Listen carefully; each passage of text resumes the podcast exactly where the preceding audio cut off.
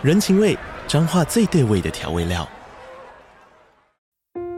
人，你在这端，我在那端，各自忙碌又相互牵挂。情，街角的吵杂声传递温暖与思念。味，是从每一个转角飘出的乡愁。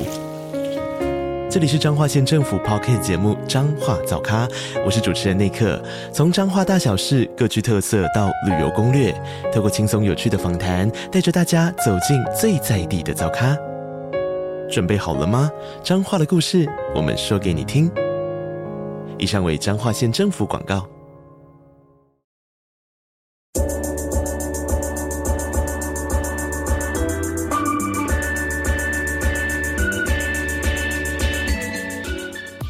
大家好，欢迎收听午后女子会 Afternoon Girls Club。我是雨洁，我是舒雨。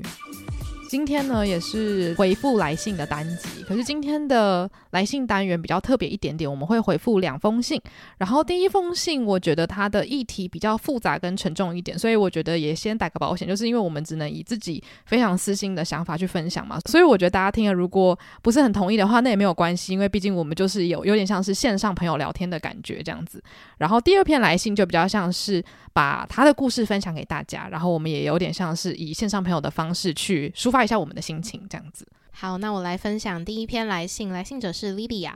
午后女子会的两位主持人，你们好，很喜欢你们在节目上探讨各种议题与分享影剧书籍。最近我有个烦恼想要与你们分享，想知道如果是你们的话，会用什么样子的方式去处理呢？我是一个很喜欢俄罗斯文化的人，无论是俄罗斯的文学、影视作品，或者是滑冰、音乐、历史等等，都很有兴趣。一直以来也都是在俄罗斯这个主题上燃烧热情。然而，去年三月爆发的乌俄战争是我噩梦的开始。我变得不想让别人知道我的兴趣，因为大部分的人都会把俄罗斯文化和政府的作为连结在一起。很多同学知道我的兴趣后，都是困惑加惊讶，觉得我为什么会喜欢这样邪恶的国家。我当然也有告诉自己，文化和政治是分开的。我喜欢俄罗斯，但不喜欢在普丁建构之下的大俄罗斯主义。然而，在这种时期，俄罗斯政府所谓的爱国主义政治宣传渗透每一个地方，像是影剧和滑冰，越来越多的题材是在宣传苏联时期伟大的俄罗斯，甚至连我很喜欢的俄罗斯歌手都公开支持乌俄战争。俄罗斯政府还把我喜欢的城市伏尔加格勒改回苏联时期的名字史达林格勒。俄罗斯政治上的粉饰太平与混乱，再对比上民众的痛苦与不满，越来越多俄罗斯人民逃离俄罗斯。我喜欢的俄罗斯 YouTuber 也不例外，因此在这些各种混乱、痛苦、摧残之下，俄罗斯对我而言增加了更多苦涩与自我纠结的成分。虽然我不是俄罗斯人，但看到喜欢的演员、导演、YouTuber 因为反战而遭到当局迫害，以及个俄罗斯军队对乌克兰的伤害，还是会觉得很难过，心情上觉得很沉重。多次想要放弃，不再接触那些我喜欢的俄罗斯文化，但是想到自己在这方面花了这么多的时间，买了这么多书，实在觉得可惜。而且我其实还是喜欢俄罗斯的文化，但现实总是让我觉得沮丧。我想问你们，在面对这种情况，会如何调试自己，或是做出什么样的改变呢？呃，我觉得很多人可能听完这个故事，内心应该多多少少可以联想到说，你可能喜欢某些东西，但是它在现在的时局下面不太会是大家可以接受的，或者是有些人听到会觉得啊，你喜欢这个东西，是不是代表你支持这个东西国家背后所支持的理念之类的？我自己比较个人经验可以分享的，我觉得是因为我们在吸收这些文化的很大的媒介，其实都是来自于网络上面的。影剧作品，或者是 YouTuber，或者是 Instagram 的 influencer 之类的。所以，如果我不希望再看到这样的内容的话，我自己就会在我这一端做出很决绝的。全面阻隔，所以我就会开始取消关注那些以前可能我曾经喜欢过的人，但是我发现我跟他们呃某些程度上面的对于生活的理想不一样的时候，我就会取消关注，然后让自己不要再去接触那样的事情。当然一开始是难过的，因为毕竟你曾经这么喜欢一个地方的文化，你这么向往，就是有一天能够跟这个地方的人民有所接触，所以我完全能够理解 Lilia 说到，就是遇到这样的事情要怎么去调试自己的心情这个方面。因为一开始就是你要突然间断掉你对于你曾经就是很很很喜欢的一个东西是一件很难的事情。可是我觉得这可能跟我的个性有关，就是我是一个一旦下定决心，我就可以马上把自己的心房关起来的人。就是其实在这方面可以做出比较有决断性的行为。然后其实那个就是当下痛苦痛一天两天痛苦完就没事了。嗯。我刚刚在听你讲这一封来信的时候，其实我想到了很多我们平常在接触的媒体。其实我讲最简单的就是好莱坞啦。其实好莱坞，我常常有时候在跟爸妈，或是有时候我在跟雨洁聊天的时候，我们也会觉得说，诶，这部电影它的意识形态很强烈。我觉我举一个最简单的例子好了，就是前阵子阿汤哥那部。我才想说那一部真的超级爱国浓烈的，对。然后我觉得其实虽然我不太确定这样子的建议能不能够帮到 Lilia，可是我认为当你看完一个东西之后，跟你的家人朋友讨论，其实比较容易帮助你一直维持在一个。看清楚这个世界是什么样子，但同时你还是可以享受影视作品的一个心情。就像是我在看阿汤哥那一部叫做《捍卫战士独行侠》的时候，我有哭，然后我也同时觉得哇，声光效果真的很清很精彩什么的。可是事后我再去跟家人朋友还有跟雨洁在聊我看完这部电影的感想的时候，我会发现他其实有很强力的一直在推送某一种思想给我。那我要不要把这个东西吃下去，是我事后可以去做决定的。那可是这件事情，如果我今天看完，我就是自己一个人觉得说。嗯，真好看，真好看。我有可能真的会一直被潜移默化，所以我觉得跟人的对话，或者是上网去吸收东西是非常必要的一个步骤，尤其是在现在这个时局那么混乱的时候。因为如果你不这样做的话，真的有可能你看久了之后，就会慢慢觉得这个就是你的全世界，或是这个就是世界应该要是的样子。我觉得人类其实真的很容易被影响，不是我们很软弱的问题，而是媒体它的渗透力就是这么强大。对，然后所以这个是第一点，就是我看到之后，我其实真的觉得蛮心疼的，因为你对于这个东西的喜欢，可能从一开始。是非常非常单纯，尤其像滑冰啊，可能你是在关注一个运动，或是你关注的是一个语言，或甚至是作品。可是，就像我们刚刚讲的电影或是戏剧作品，它常常都会埋藏着很多的意识形态，然后想要推送给所有观影者。那我其实觉得，与其跟身边不了解俄罗斯文化的人分享，不如去跟真的有跟你一样兴趣的人去讨论。那我觉得他们会理解你内心的那种挣扎。那有些人他可能选择在这个时候要完全退，坑就像刚雨杰说的是那种长痛不如短痛，我就立刻不接触。可是我觉得一个人的热情，有的时候是你生活的原动力。你说砍断就砍断，有时候不一定会成立。我觉得每个人个性不太一样。那如果你认为现阶段真的放不下，或者是说俄罗斯，搞不好你会讲俄语之类，这可能是你这一辈子想要追求的一个东西。我觉得把它斩断，可能也不会是一个我线下会做出的事情。我觉得我可能会更认真的去接触。国际情势，或者是我会更认真的去跟有相同兴趣的人讨论说，诶，今天这个东西是不是有被什么意识形态影响？我该用什么样的心态去接触？还是说，如果真的看了不舒服，那这样子的内容我不看，或是这个影片创作者我不关注？我觉得这个都是可以做的一种权衡吧。因为我觉得像莉莉亚在信中有提到的，就是战争这个主题，本来就是在战争面前，善恶会变得非常的模糊，嗯，甚至很多人。就是这真的跟媒体的渲染有关。就是今天你要选择其中哪一种媒体，我自己会觉得莉莉亚可以暂时让自己不要先接触这个文化的东西，可能会好一点点。嗯，嗯，就是把自己稍微拉远一点，然后给自己一个冷静的时期。你过去喜欢这个文化，喜欢这个文化所衍生的影视作品的这个心情，它是永远不会消失的。可是，在现在这样的情况之下，可能如果你再去接触的话，只会让你勾起更多更难过的情绪。嗯，所以我会建议，就是那先暂时不要接触会比较好。所以这也是为什么我最前面会说，我一开始的处理机制就是我会断掉跟这个东西的连接。嗯。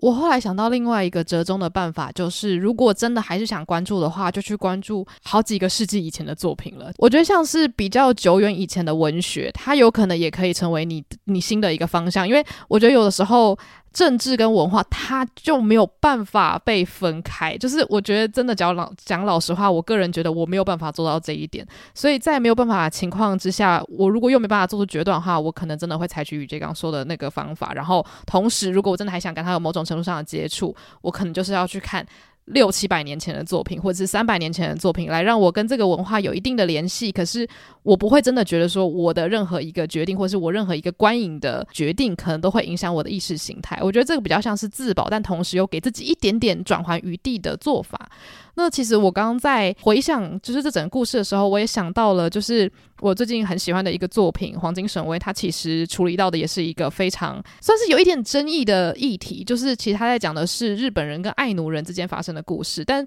其实如果对于日本文化很了解的人，可能会知道说，爱奴文化其实基本上有点像是在某一个时期被日本人有点类似赶尽杀绝这样子。那所以其实很多人在喜欢这个作品的时候，同时也会有一个很两难的想法，是觉得说啊，里面的故事讲到的是日本的和人在跟爱奴的原住民一起，好像要同心协力的找黄金。那这件事情是不是在美化过去的历史？但是我觉得就是在跟很多不同的粉丝聊天的过程中，你会发现说啊，在哪一个部分，其实故事不是这个样子的。就我觉得有的时候透过跟同好去对话，你会发现我们可以用更宏观的方式去看待这个历史，而不是用美化的眼睛去说哇，这个角色真是一个圣母，或是这个角色真是一个救世主这样子。我觉得是透过这些同好来帮助我，不要一直陷入那个这个作品到底有没有在合理化历史上发生的惨剧，因为其实你会发现并没有。然后我觉得如果我没有这些同好的话，我很容易就会进入一个天哪，这个作品是在影响我的意识形态，我要赶快把这个东西关掉。但反而是透过跟他们对话，呃，有的时候不见得是对话，有时候透过是阅读文章或是听他们聊 podcast，我会发现说，哦，我现在是可以用一个很重中性的角度去看待这个作品，它是一个虚构的东西，没错。可是历史上发生的事情不能够被抹灭。那实际上那个作者还有把和人对于爱奴人所做的很可怕的事情透露在他的漫画里面。那我觉得这件事情其实有帮助我在看待未来，如果有任何历史相关或是跟比较争议的文化相关的作品的时候，我会去做的一件事情。那如果我在跟这些同好对话的过程中，我依然得不到一个被拯救的感觉的话，我就会觉得，那我要先离这个东西远一点，因为我不见得能够对于任何的争议做出一个我个人觉得可以接受的评断，这样子。对，所以以上的这些建议，希望可以给莉莉亚一点点的参考。但因为我觉得你的困扰，想必在你的生活圈是真的真的非常稀少的，所以你才会投稿给我们嘛。但是无论如何，希望这样的建议有让你觉得比较不孤单一点点。没错，因为我觉得。我们所处的时空下，刚好也比较容易遇到这样的事情。对对，所以其实我们也就是我我我真的想要让莉莉亚知道，你想你经历过的事情，我们曾经也都经历过。那我们做出了不一样的选择，那唯一就是不要因为那个选择而感到后悔就好了。嗯，好，那接下来我要进入到下一封来信。那来信者叫做五月，他说：“书宇雨洁晚安，我是听了你们 podcast 好久好久的小听众，不过这是第一次写信给你们，可以叫我五月。”自从书宇节开始了利诺与利安的来信单元，便想着有机会一定要写信给你们。但对于说出自己的故事，还是有点却步。昨天听了最新一集的 Podcast，摆在播放清单里好几天才敢点开来听。平常是星期四一早马上就会听的小粉丝，因为看到标题写着家人，我下意识的逃避。从上国中开始，父亲开始频繁的喝酒，也开始了那些大致会被人们称为家暴的行为，然后一直延续到了现在。国高中时会有肢体上的暴力，当然现在因为已经二十岁，上了大学，年纪相对稍长以后，肢体上的渐渐变少了，大多剩下言语和精神上的。可是好多时候，我宁愿只有身体上受伤，言语和精神的折磨所化开的伤口，到现在仍淌着血。无论是什么事，时间久了似乎都能习惯。这样子的事，我想也是可以的吧。老实说，到现在写下这些文字的时候，我还是不确定，但我好像只能告诉自己，必须习惯才能生活下去。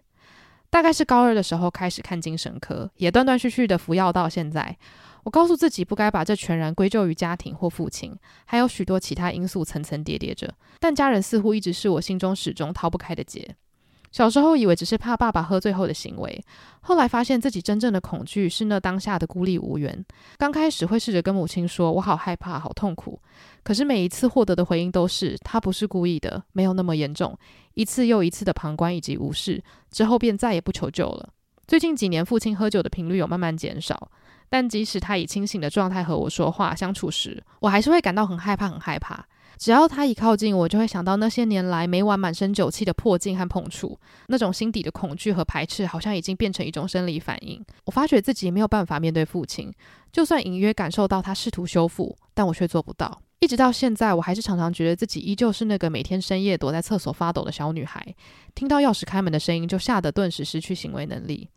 当我发现自己无法面对，便开始逃避。我不敢接触任何和亲情相关的戏剧、音乐，大多数那些作品总是深刻而令人动容，但至于我有太多复杂的情绪。该怎么说呢？似乎是一种难堪而且愧疚的感觉，因为自己渴望被爱而感到难堪，也因为自己做不到好好爱他们而感到自责与愧疚，觉得自己好像做错了很多很多事。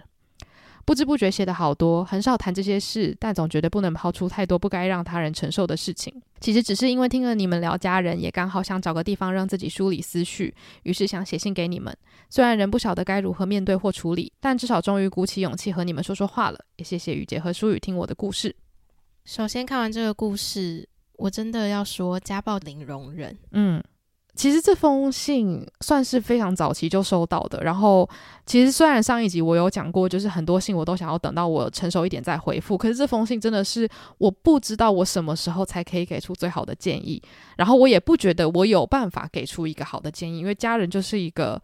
没有正确答案的东西，然后每一个人对于如何爱人或是要跟家人保持什么样子关系的看法都是不一样的，所以。我决定就是用我自己最真实的想法来说，我觉得你不是没有爱人的能力，而是这个人他现阶段来说，我觉得他没有办法得到你的爱。我觉得这是我最真实的想法，是因为他在他应该要爱你的时候没有做出。他应该做的事情，然后他甚至也没有尊重你，然后他还让你受伤。那我不觉得这样子的关系是可以轻易的被修复的。所以，当你发现你无法爱他的时候，我完全不觉得这件事情是有错的。然后，我甚至也觉得这个人他不可以得到这样子的东西。嗯。我在看到这封信的时候，我当下的想法是，我觉得首先五月应该是花了非常多的时间去整理他的心绪，然后把他这些所有的想法都写出来给我们。然后看完这样的信，我我我也不觉得五月在希望从我们这边得到建议，因为说真的，这种事情其实任何跟家人里面的关系啦，我也是平常在跟朋友的对话中，我不太会去给出任何的建议，因为说真的，我觉得每个人在自己的家庭里面都有很多。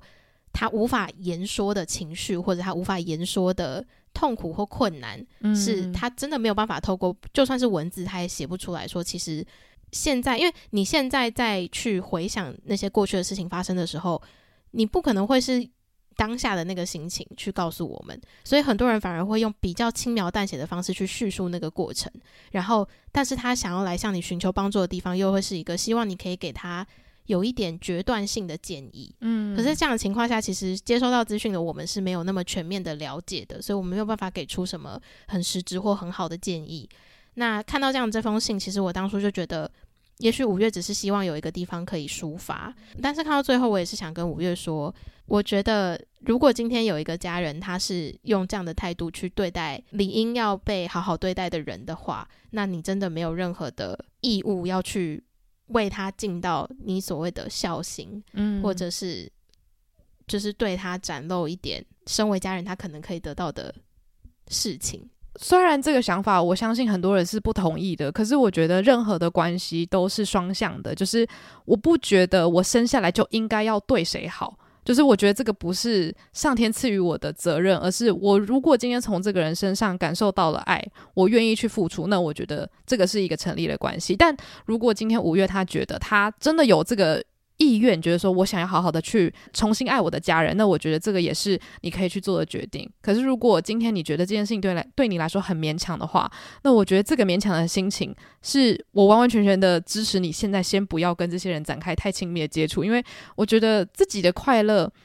我不知道，我觉得自私对于五月来说可能会是一个。最好的决定吗？就是因为太多时候别人没有保护你，然后没有在你需要得到求助的时候就伸出他们的一只手。那我觉得这个时候，如果你把所有的爱都先给自己的话，应该是一个最合理的决定吧。嗯，对。然后如果今天你有办法去选择新的家人，我的所谓的新的家人是。真的尊重你的朋友，或者是另外一半，我觉得都好，或者甚至是什么师长，然后身边的同事之类的，我觉得都可以。就是尽量去选择你可以全心全意去爱的人。然后，如果今天有些人你真的没有办法去面对他们的话，那我觉得这些关系就先让它暂停在那边，然后不要再让自己有机会去回忆那么多事情。因为虽然我不觉得这样子的行为可以解决，就是刚刚五月说到的困扰，可是我觉得那些回忆一旦被触发。有的时候真的是会变成一个连锁反应，就变成是说，当这个人可能眼神看你的时候，或者是肢体伸过来的时候，你会有更强烈的害怕的情绪。因为之前刚好就是有读到一些相关的书，然后当时这个医生就有讲说，其实那个生理反应是你没有办法去控制的。然后当时我看的时候，我是真的觉得非常的痛苦，因为很多时候有经历到这样的情绪的人是国小的小朋友，就他们甚至不觉得说自己可以离开爸妈，然后他的每一天生活就是跟爸妈绑在一起。那我当时看到的时候，我就发现。说，为什么很多小朋友会有很多大人无法理解的情绪，其实就是因为他发自内心的恐惧。那我觉得至少五月现在是可以开始跟家里保持一点点距离的。那我个人觉得这其实是一个好的现象，因为在这代表你可以有权利去选择你要跟他们保持什么样的距离。那我希望你是真的有机会可以选择说我要不要跟这个人见面，或是我要不要跟这个人说话。如果可以的话，那我个人认为是最好的。嗯，因为像是我觉得。五月到最后有说，他觉得自己渴望被爱这件事情感到难堪，然后也因为自己做不到好好爱他们而觉得自责或愧疚。那说实在，其实我觉得你就是用你可以做到的事情去向他们展现某一个程度的好意，我觉得就已经是好好爱他们的一个表现了。嗯，因为我觉得如果你又在这个时候，然后真的把你全心全意的爱都再次奉献给他们，那。我们没有办法去说未来究竟会发生什么样的事情。那当某一些事情再度重演的时候，我觉得五月你那时候受到的伤害，绝对是比你过去曾经受到的有更多更多。因为首先会觉得自己已经付出努力了，为什么还是获得这样子的对待？那在那个情况下，我觉得或许真的会对这整个人生感到失望。那那时候其实就会更难去做更多补救，或者是去好好的安慰你自己。所以，就像苏宇说过的，在这样的情况之下，我觉得还是要以自己的情绪跟自己的真实身体上面去感受到的事情为优先。真的让你感到害怕，或真的让你感到不舒服的事情，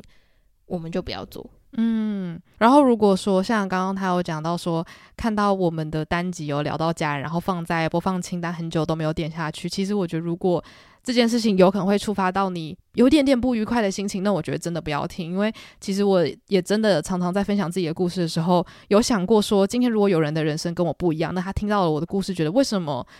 我理解的世界是 A，可是为什么你的世界是 B，或者是为什么他的世界是 C？为什么这些事情没有办法让我有共感？然后这件事情有可能会让人觉得更失望。我觉得目前如果不适合听的话，那我觉得这样子的内容就真的可以不用接触。我觉得我会非常开心你为自己做这样子的决定。然后如果你觉得把你的想法书写下来，然后当做树洞一样投稿给我们，可以让你的心情更好的话，那真的很欢迎你这么做。因为你的故事其实我老实说我自己看了蛮多遍的，然后我不太确定就是这件事情可以带来什么样子的疗愈。可是如果有任何一点点可以让你觉得心情上舒服一些的话，那我会非常开心。其实做回信单元到现在，我觉得透过大家来的来信内容，都可以很明显的有看到，很多人真的都是把这个来信的方式当做自己一个整理思绪的方式。然后，不管是可能在头脑比较混乱的时候写下来的文字，又或者是像五月一样，是内心可能沉浸了一段时间，然后觉得想要好好的跟自己对谈这件事情，所以用很清晰的一些方式去叙述这样过去的故事。我觉得真的书写可能在某一个程度来说，真的对于大家在情绪整理，或者是面对呃整理过去，然后面对一个重新的。人生或者重新的一个开始，有一个很好的帮助，所以也希望就是在二零二四年的一开始，虽然呃我们作结的是二零二三年过去为大家曾经投稿给我们的信件，不过也是很希望透过这些信件的内容，一样也可以带给大家，就是听别人的故事，然后不管是你有没有遇过同样的事情感到共感，又或者是你觉得诶，这个烦恼我我没有听过，我没有经历过，但原来有人是这样想的的不同的角度来收听这样的集数。那也是跟大家说，在未来如果你们人生中遇到什么样的困难，或者是需要一个窗口跟我们抒发的话，都欢迎可以投稿到我们的来信单元。对，那非常谢谢今天投稿的两位朋友们。然后这集呢，也是把我们二零二三年收到所有信画下了一个句点，所以也欢迎大家在二零二四年，就像刚刚雨洁说的，持续的把我们当做树洞，然后我们也会用我们的全心全意去回信给大家，这样。对，那我觉得在二零二三年的回信过程中，像书宇之前有说到，我们常常会觉得说，我们要有花时间去好好思考一下，我们要如何回复，因为我们希望我们的回复是有意见、有建设性的。不过，在今天这些信件内容，我觉得很多时候大家需要的只是一个听到自己故事，透过别人的叙述方式或是别人的情感而描述出来的一个自我修复的过程。嗯，所以现在我我真的可以很好的告诉大家。我们今年不会再这样了。对，就是今年我不太会再想说我要再等到什么时间，因为我觉得永远都不会有准备好的一天，所以每一秒都是准备好的。就是我觉得 Podcast 它就是记录我们当下的心情，所以也许一两年后我们对于同样的故事会有不一样的想法，那个也没有关系，因为我觉得搞不好写信的当事人他也有不一样的转变了。那这个就是一个人生中绝对会发生的事情，它是一个必然的结果。那反正我们当下有什么样的想法分享给大家，那如果有共感的话，那很好；没有的话，那也没关系，就当做世界上哦有这样有这样的一个声音。可以给大家多一点点不一样的思考，这样子。那如果一样，就是对于今天分享的这些故事有一些共感，或者是曾经经历过的事情，想要与我们多分享的话，也都可以到这一集的 Spotify 留言区里留下你的想法。那我们来信单元的投稿连接呢，是在我们 IG 的 Bio 连接。那我们的 IG 账号是 Afternoon Girls Club。然后如果喜欢我们节目的话呢，也可以到 Apple Podcast 帮我们留下五星评论。谢谢大家今天的收听，午后女子会散会。